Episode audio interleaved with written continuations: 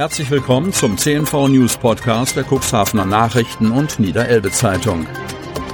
In einer täglichen Zusammenfassung erhalten Sie von Montag bis Samstag die wichtigsten Nachrichten in einem kompakten Format von sechs bis acht Minuten Länge. Am Mikrofon Dieter Büge. Dienstag, 29. November 2022.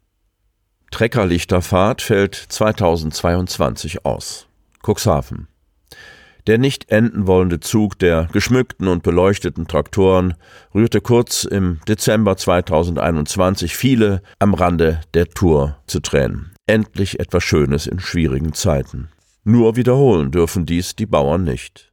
Eigentlich standen die Aktiven des Kreisbauernverbands Landhadeln um Landwirt Gerrit Gerz, Heerstraße Altenbruch, in den Startlöchern, nachdem die Premiere, eine Fahrt durch die ganze Stadt Cuxhaven, so gut angekommen war. Doch nun verhindern rechtliche Vorschriften eine Wiederholung.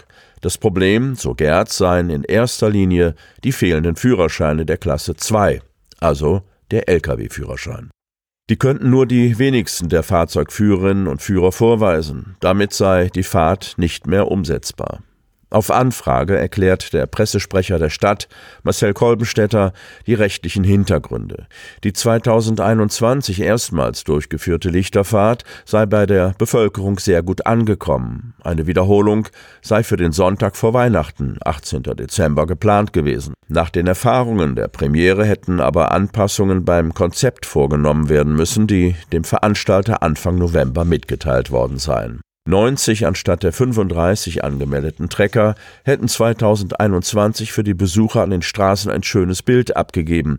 Jedoch habe dieses auch zu Herausforderungen im Verkehr geführt. Mindestabstände an roten Ampeln konnten nicht immer eingehalten werden, dass sich der Konvoi über eine Länge von über einem Kilometer und eine Dauer von 30 Minuten zog. Einfahrten zu Gebäuden von Rettungskräften wie Polizei, Feuerwehr und Krankenhaus waren nur unter erschwerten Bedingungen freizuhalten bzw. zu erreichen. So Marcel Kolbenstädter. Familie greift nach Unfall Hilfskräfte an. Stade. Nach einem Unfall in Stade ist die Situation eskaliert. Es gab mehrere Verletzte durch die Kollision, die noch ein Nachspiel haben dürfte. Polizei, Feuerwehr und Rettungsdienst wurden am Sonnabend gegen 23 Uhr alarmiert.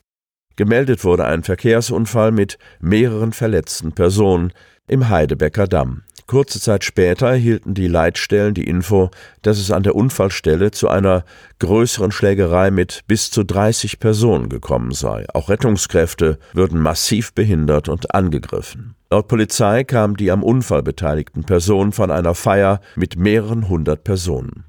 Laut den Ermittlungen war einer 25-jährigen Audi A8-Fahrerin ein Autofahrer mit eingeschaltetem Fernlicht entgegengekommen, sodass sie geblendet worden sei, die Kontrolle über ihr Fahrzeug verloren habe und frontal gegen einen Baum geprallt sei. Die Fahrerin und drei Kinder im Alter von zwölf, sechs und zwei Jahren wurden leicht verletzt. Zwei Mitfahrerinnen im Alter von 36 und 15 Jahren wurden schwer verletzt. Nach dem Unfall erschienen zahlreiche Familienangehörige, die zuvor auf der Feier gewesen waren, an der Unfallstelle. Durch ihr aggressives Verhalten hätten die Personen die Rettungsarbeiten erschwert. Zusätzlich kam es dabei auch zu tätlichen Angriffen gegen Feuerwehrleute und Ersthelfer, so ein Polizeisprecher. Erst durch den Einsatz massiver Polizeikräfte hätte die tumultartige Situation unter Kontrolle gebracht und der Rettungseinsatz durchgeführt werden können. Polizei und Feuerwehr sperrten die Unfallstelle ab. Auch ein Hundeführer sorgte mit seinem Diensthund dafür, dass sich die Personen von den Rettungsarbeiten fernhielten. Gegen zwei Personen wurde ein Ermittlungsverfahren wegen Sachbeschädigung und Körperverletzung sowie Widerstands gegen Rettungskräfte eingeleitet. Der Autofahrer, der den Unfall mit eingeschaltetem Fernlicht ausgelöst haben soll, wird noch gesucht. Der Audi wurde bei dem Unfall beschädigt. Kosten gehen am Gast nicht vorbei. Kreis Cuxhaven. Der Hotel- und Gaststättenverband spricht von einer Preissteigerung von durchschnittlich 89 Prozent. Um so viel teurer soll es für Gastgeber geworden sein, ihre Zimmer zu heizen oder Küchen und Kühlräume mit Strom zu versorgen.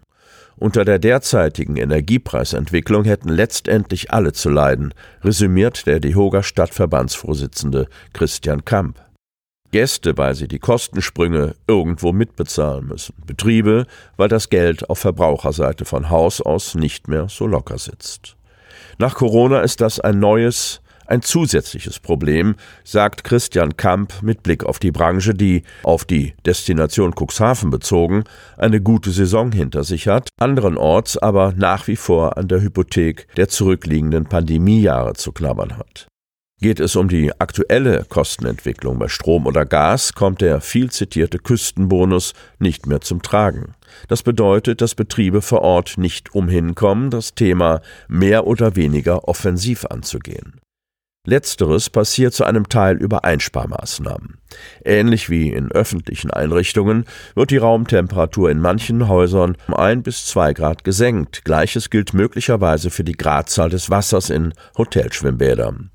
Wir kappen allerdings keine Stränge in puncto Komfort, versichert der Stadtverbandschef bezogen auf seinen eigenen Hotelbetrieb. Zurückhaltend ist er nach eigenen Worten auch, sobald es sich um die Frage dreht, wie viel an Mehraufwand an den Gast weitergereicht werden kann. Das, was unbedingt nötig ist, antwortet Kamp, der dafür plädiert, Kosten abzufedern. Im allgemeinen Interesse müsse es schließlich darum gehen, der Preisspirale entgegenzuwirken. Andere Betriebe versuchen das Problem zu lösen, indem sie ihren Kunden temporär eine Energiekostenpauschale in Rechnung stellen.